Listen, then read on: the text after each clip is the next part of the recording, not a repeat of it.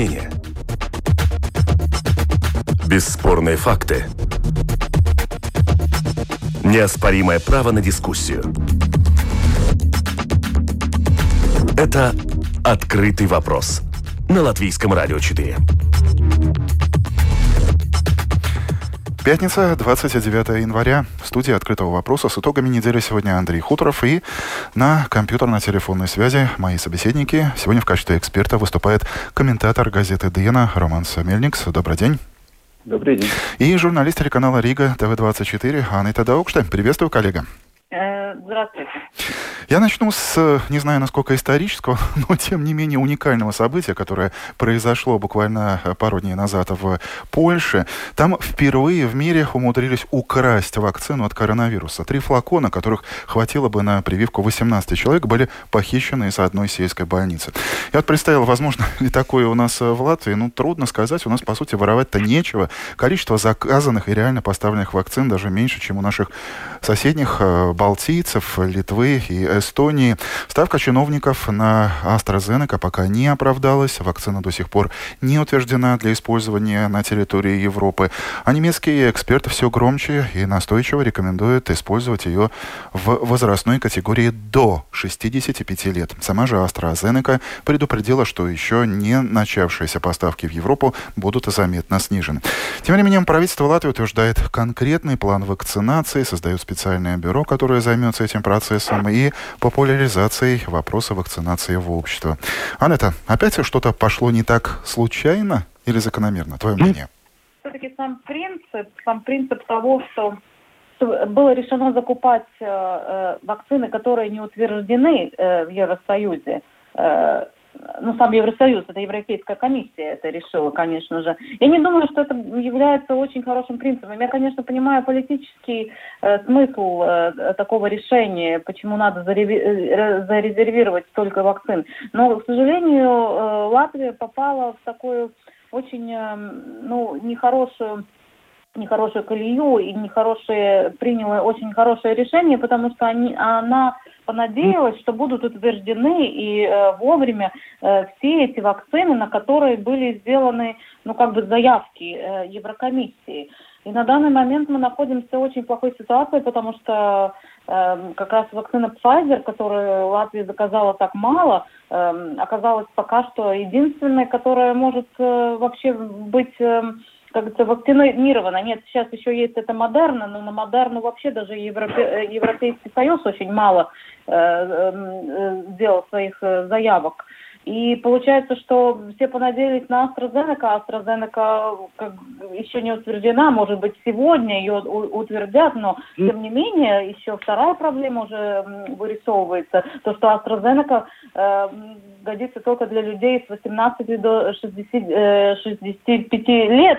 То есть э, все эти люди, которые старше этого возраста, в общем, они, которые нуждаются в прививках, они не могут быть вакцинированы как раз вакциной, которой Латвия заказала больше э, всего. И, в общем-то, весь процесс э, на данный момент, ну, он как бы Снова он, оказался он в... будет тормозить до, до, до, до, до апреля, да, но это, это, в общем-то, для нас это ситуация трагичная, и, и э, пока что мы будем э, вынуждены э, жить с очень большим Ну и как-то выкручиваться. Роман, а твой комментарий по поводу вот этого всего да. происходящего? Ну, если, если начали разговор о Польше, о том, что украли там, э, хотел бы тоже внимание Э, привлечь к тому, что у нас э, довольно большие споры о том, сколько вакцин можно получить с одной, э, от одной порции, там, пять или шесть. И я думаю, что, ну, не дай бог, чтобы нашим медикам тоже надо было бы оправдываться, куда они дели еще шестую, если они не сумели с этими шприцами, которые... А вот э, к, к чести, кстати, коль ты затронул эту тему, к чести наших латвийских медиков ни одного случая того, что вакцина была использована не в отношении медиков э, в Латвии не зафиксировано, при том, что в Эстонии уже есть скандалы, в Литве есть скандалы, в Литве даже политика одного привели, так что наши врачи молодцы. Ну, это, наверное, прописная истина. Богатый может и делает как хочет, а бедный как может. Извини, я отвлек тебя. Роман? Не, не, ничего, ничего. Я просто говорю, что есть, ну, дискуссия о том, сколько вакцин можно получить от, от одной порции, то есть сколько прививок, и ну, там может быть проблемы тоже с, с несовпадением. При, привозят столько там какие-то э, бюрократически определяют, что там получается, допустим, 6 тысяч, а, а фактически вакцинируют только 5 тысяч. Ну, тогда может быть и проблемы, что надо оправдываться людям. Это всегда связано с тем, что недоверие большое ну, в итоге мы снова, в, вернее, не мы, но, может быть, и общество в какой-то степени, так же, как и по политике, находится в роли пожарных. Очередной пожар. В ноябре начиналась эта пандемия. Сейчас э, пандемия плюс еще нехватка вакцины. Мы видим, что происходит. То, что мы в самом начале программы обсудили. Насколько ловко, неловко удается выкручиваться в такой ситуации политикам, министру новому Даниэлю Павлуцу? Анна, твой комментарий. Ну, я думаю, что министр начал, в общем-то, очень уверенно. Э, то есть он проявил как э, такую, ну, можно сказать, даже мужественную уверенность э, и его коммуникация на, на данный момент является очень такой убедительной. То есть он довольно быстрых темпах создал этот, это бюро по вакцинации, создал план по вакцинации, Э, то, что у него нет вакцин, чем вакцинировать, ну, это понятно, потому что не он их э, заказывал. Но, в общем-то, я считаю, что на данный момент он э, показывает себя довольно, довольно убедительно.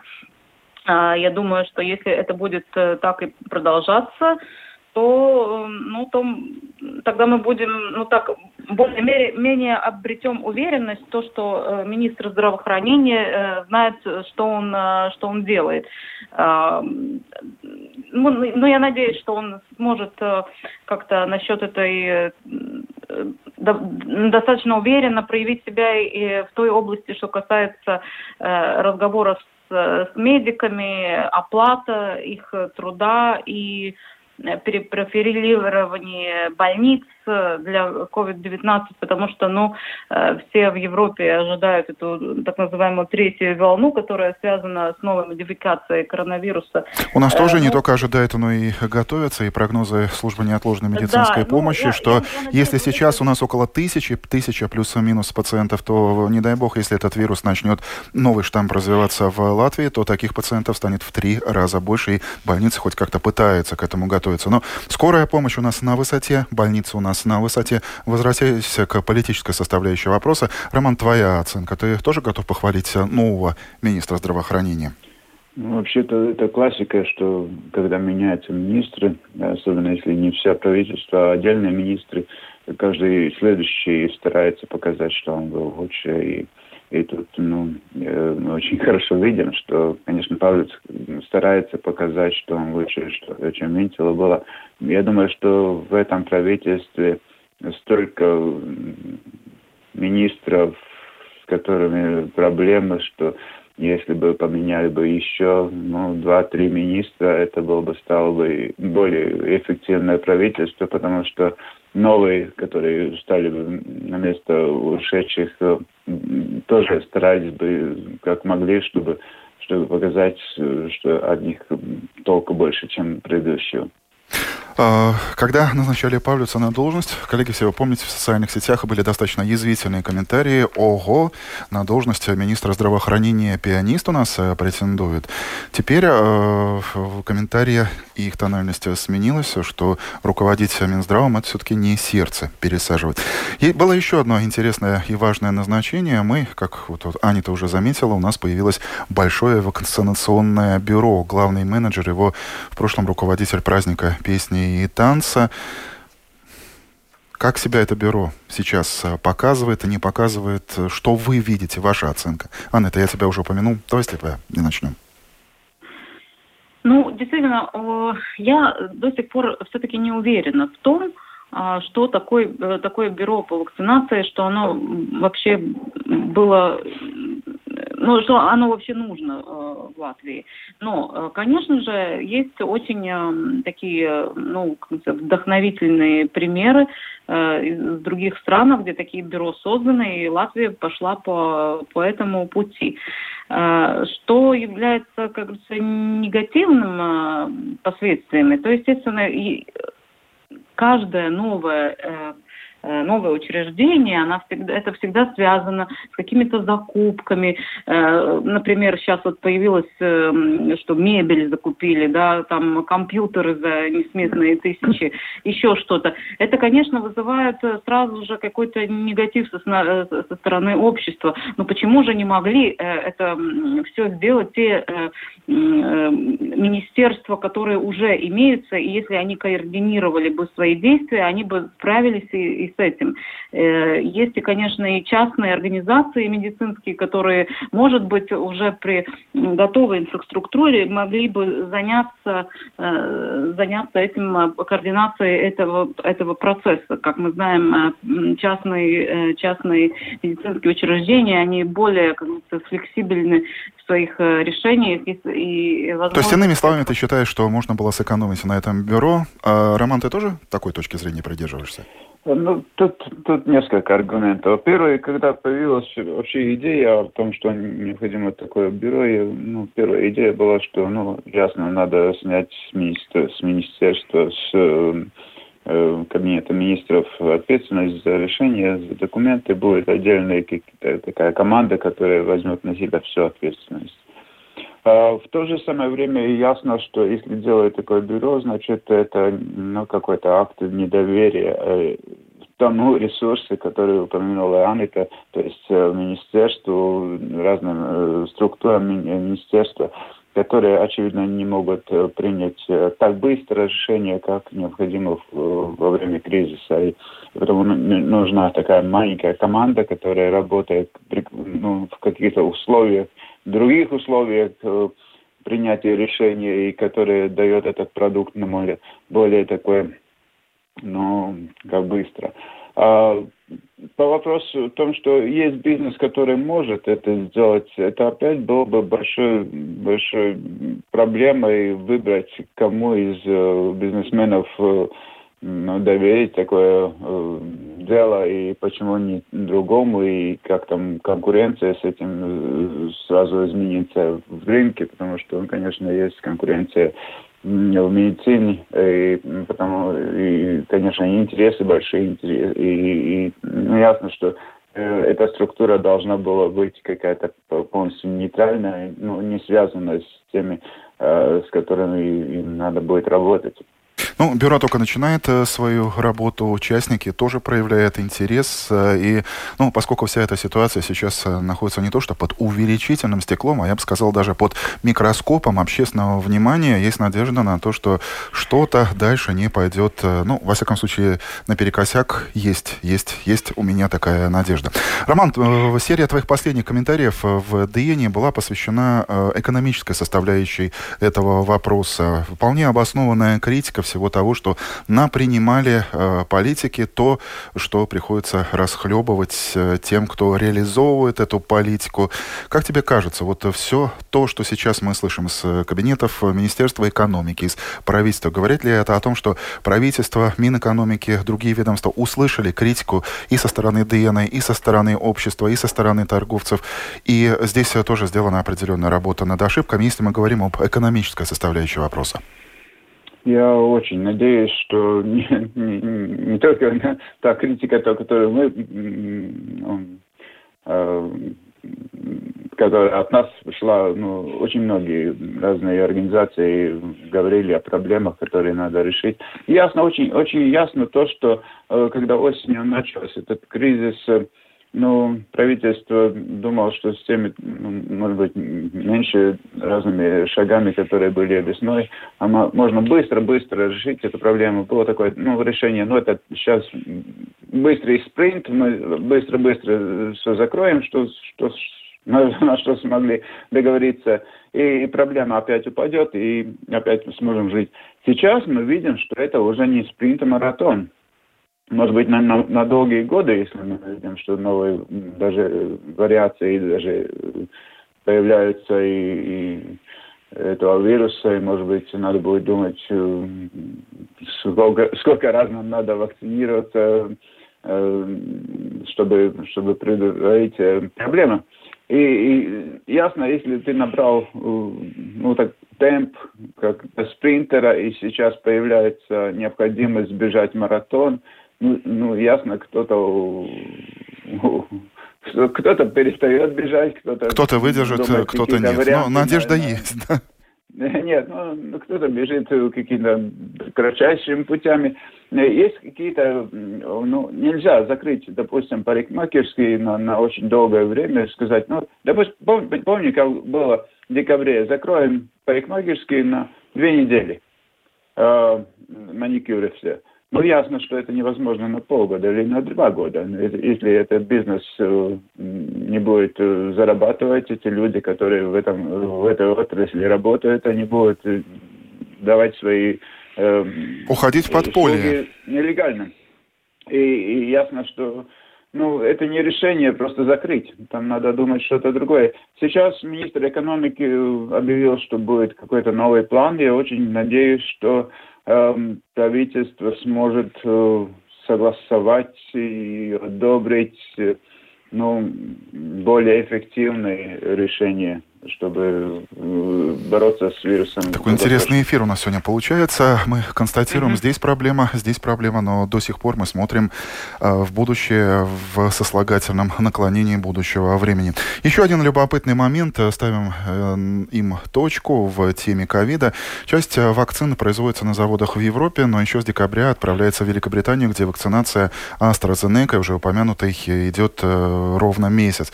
Между тем, европейцев предупреждают о проблемах с поставками, производством, что возмутило и страны ЕС, и Брюссель. Из Брюсселя уже звучат призывы вообще взять и прекратить вывоз вакцин в другие страны. Это в такой ситуации не кажется ли тебе, что уже начинается война, война стран за вакцины, о чем предупреждали многие политологи? Чем все это может закончиться? Ну, я думаю, что война не только начинается, она уже идет э, полным, э, полным ходом. И на данный момент я думаю, что политика в этой, в общем плане вакцинации, как можно, можно сказать, всемирном плане вакцинации, она играет большую роль, чем Э, чем что-либо другое. Например, э, я думаю, что э, нормальным бы шагом Европейской комиссии, видя то, что задерживают поставки Pfizer, американской, Moderna и AstraZeneca, которая является британской британской фирмой, я думаю, что она не политических, воспитательных целях должна была утвердить, например, спутник В российский, уже начинать вакцинацию спутник. Ну, то есть не как бы, может и не, не начать, а пригрозить.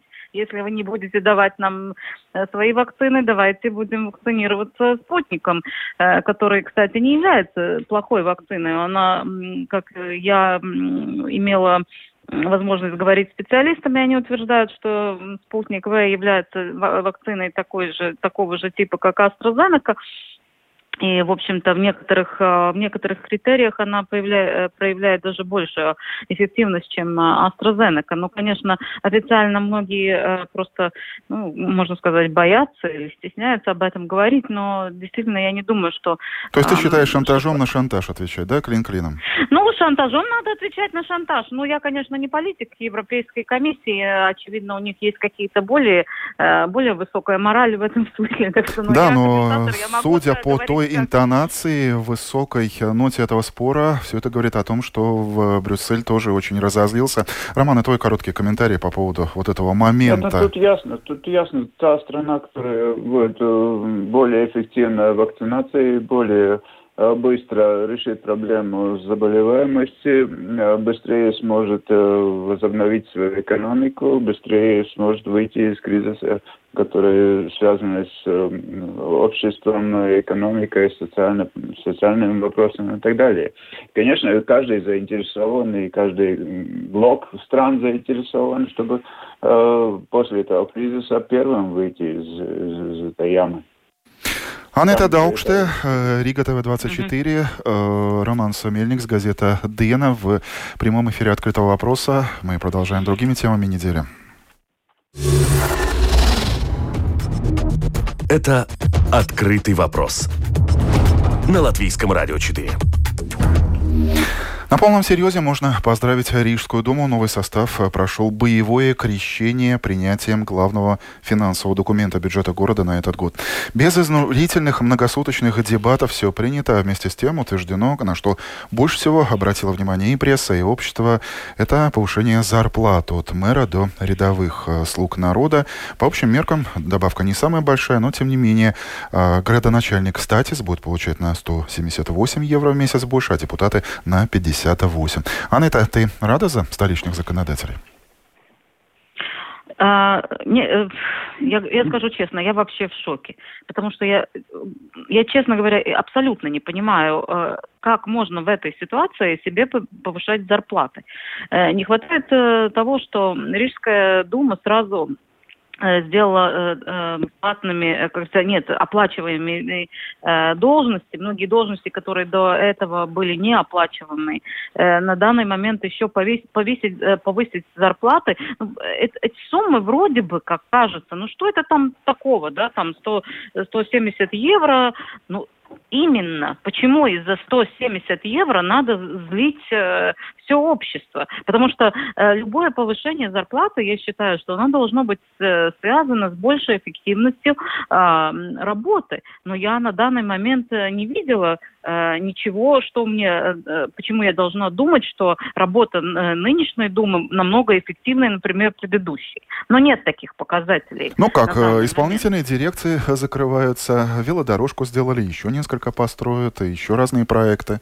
Ну, знаете, ну это вот, это абсолютно, ну это как бы нормальное, рядовое, абсолютно абсолютно... То есть э, ты считаешь, что в такой ситуации добавка могла бы быть как премия за что-то большее, чем обыденную работу? Роман, а что ты считаешь по этому поводу? Твой комментарий. Ну, это классика политиков, которые приходят к власти, и первое, что они делают, это повышают свою зарплату, потому что потом уже это сделать будет там, намного труднее, потому приближаются какие-то выборы и так далее.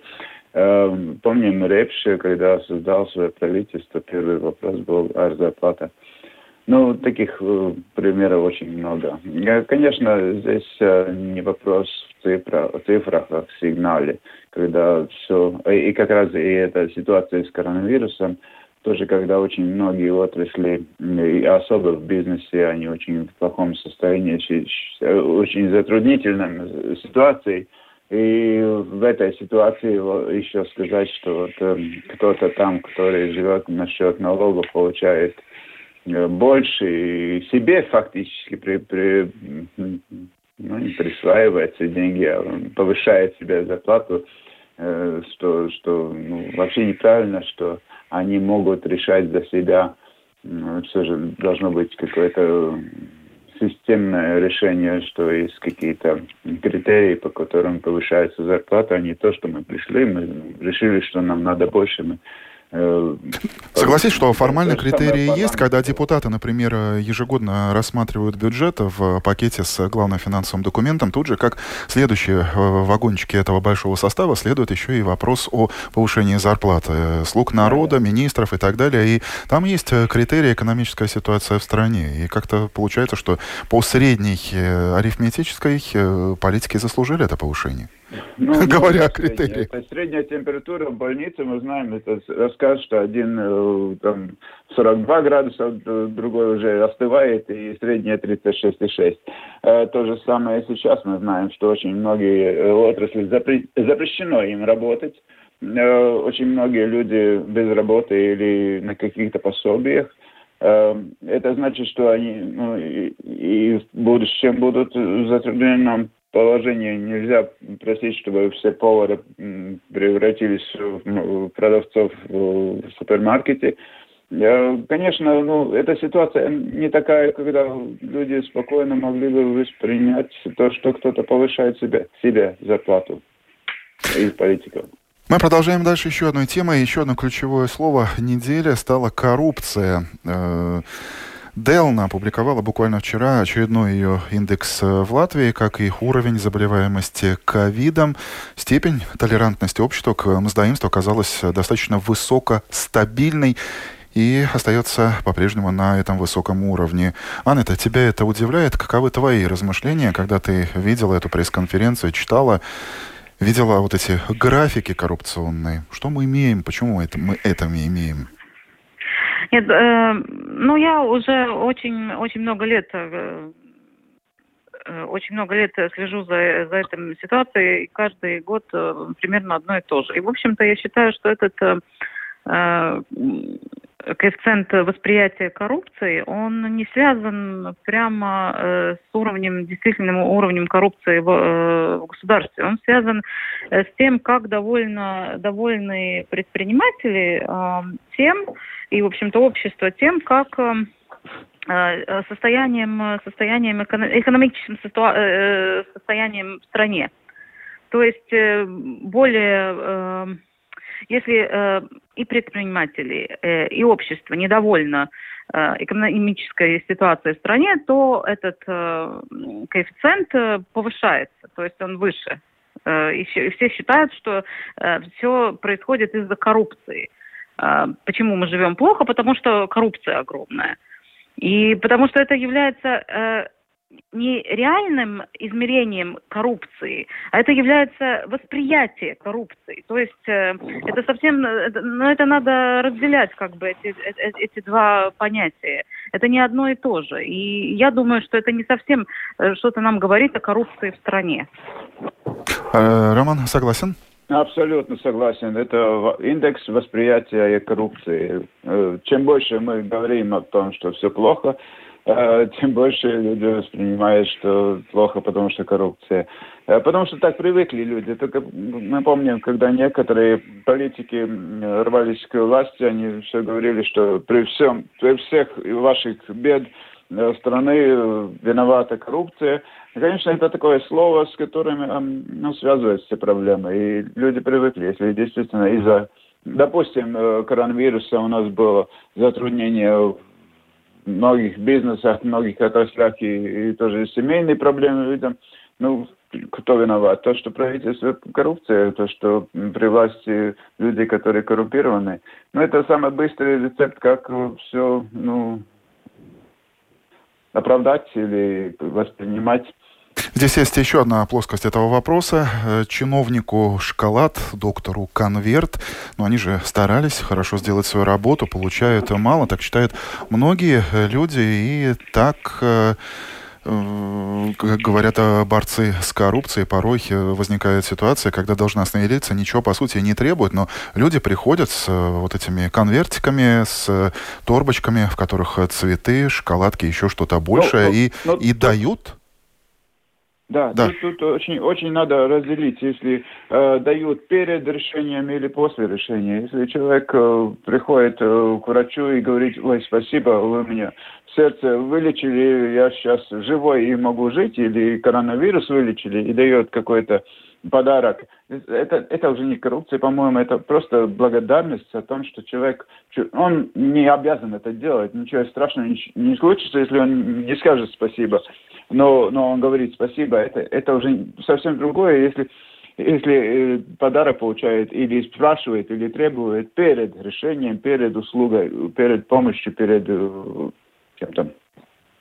Вы знаете, я в последнее время не, не наблюдала, в общем-то, такой ситуации, потому что поколение врачей сменилось, и э, все молодое поколение врачей, я вообще не слышала про такие случаи, когда когда кто-то требует э, какую-то плату mm-hmm. до. Э, во-вторых, еще платы у нас и так очень-очень даже большие за многие манипуляции медицинские. Это и люди, в общем-то, не очень-то сейчас уже ходят с этими конвертами, а, но я знаю, что молодое поколение врачей, даже не очень молодое, даже уже среднее, они просто отказываются и от э, этих так называемых благодарностей. Но я согласна с Романом э, э, насчет того, что, что надо различать такие случаи, когда ты кому-то что-то платишь перед, э, перед какой-то манипуляцией или какой-то... Потому что на это намекают, да, и есть случаи действительно да, реальных да. благодарностей. Но, тем не менее, сам факт, о чем говорят борцы с коррупцией, это тоже одно из проявлений.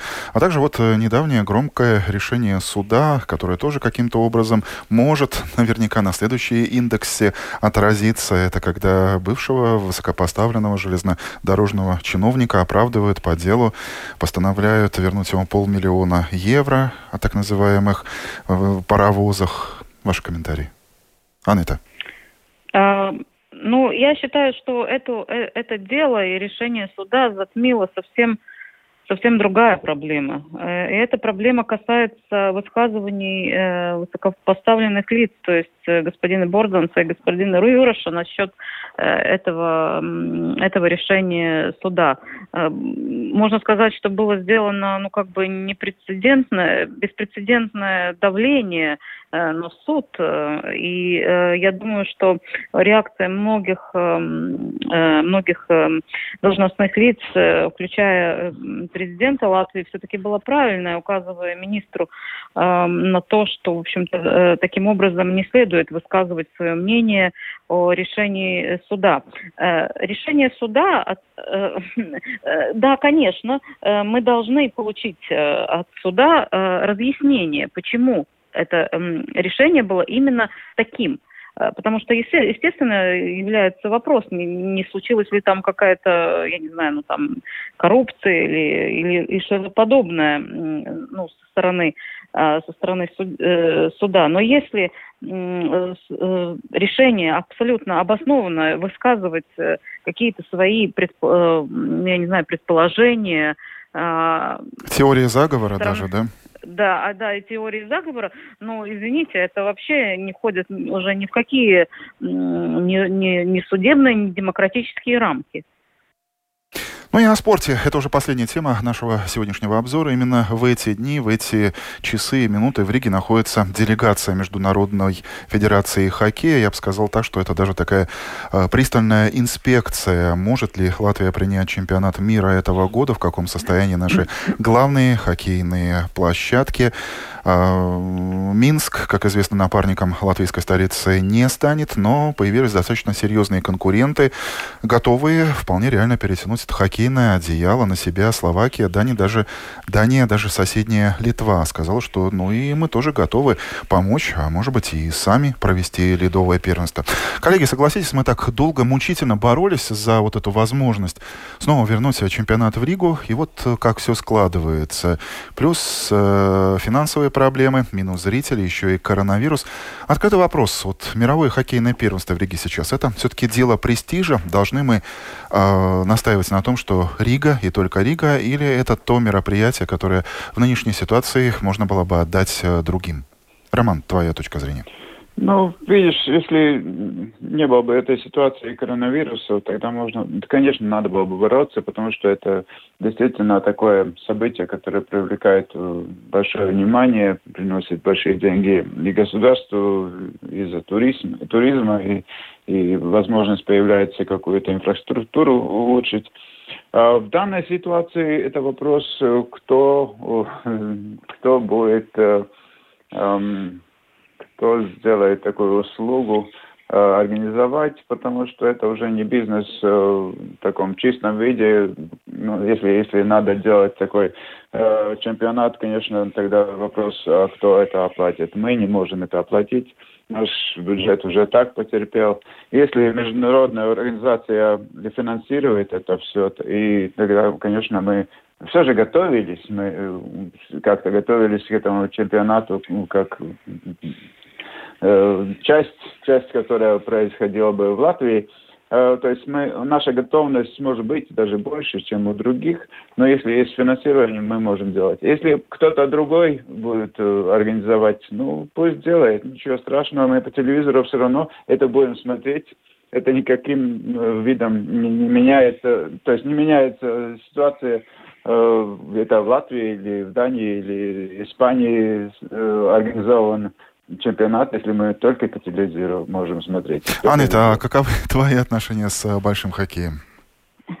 Ну, я, я э, считаю так, что Латвии не следует а, отказываться, э, потому что все равно мы будем выигрыши чисто в финансовом смысле, потому что ну, это финансирование все равно последует, а и от отказ в этом случае он будет выглядеть, ну, я думаю, не очень, не очень хорошо э, на международном э, уровне. И вообще нам, э, я думаю, все-таки, если, э, если Международная хоккейная федерация примет решение, что Рига может остаться как э, организатором этого мероприятия, то я думаю, что нам не следует не следует отказываться, это будет только, только плюсом. То есть э, пивом и чипсами уже запасаешься заблаговременно, да? Ну, я, я как говорится, я у телевизора, я у телевизора, мне, как говорится, коронавирус не грозит, и я думаю, что э, Латвия не, не раз уже э, проявля... Э, проявила то, что мы можем организовать большие международные мероприятия, даже очень хорошо, на очень хорошем уровне. Коллеги, спасибо. Время открытого вопроса подошло э, к концу в прямом эфире Латвийского радио 4. Анита Даукште, э, обозреватель телеканала Рига ТВ-24. Роман Мельникс, комментатор газеты «Дена», были нашими сегодняшними экспертами. Слушатели тоже активно высказывали свою позицию по поводу тех тем, которые мы затронули. Дмитрий, э, по поводу украденной в Польше вакцины. Вакцина должна храниться при температуре минус 85 градусов. Тот, кто украл, просто дурак, пускай колется, может, поумнеет.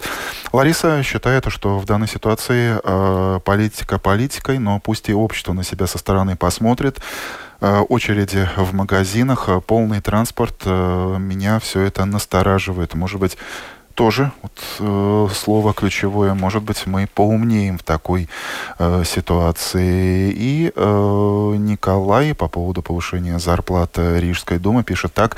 В принципе, мне не жалко, если все пойдет в правильном направлении, но пока я этого направления не вижу.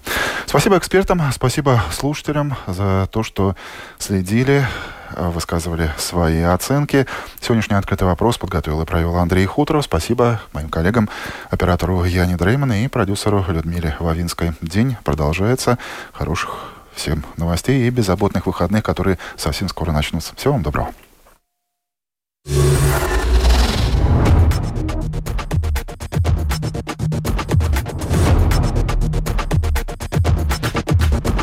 Спорные мнения –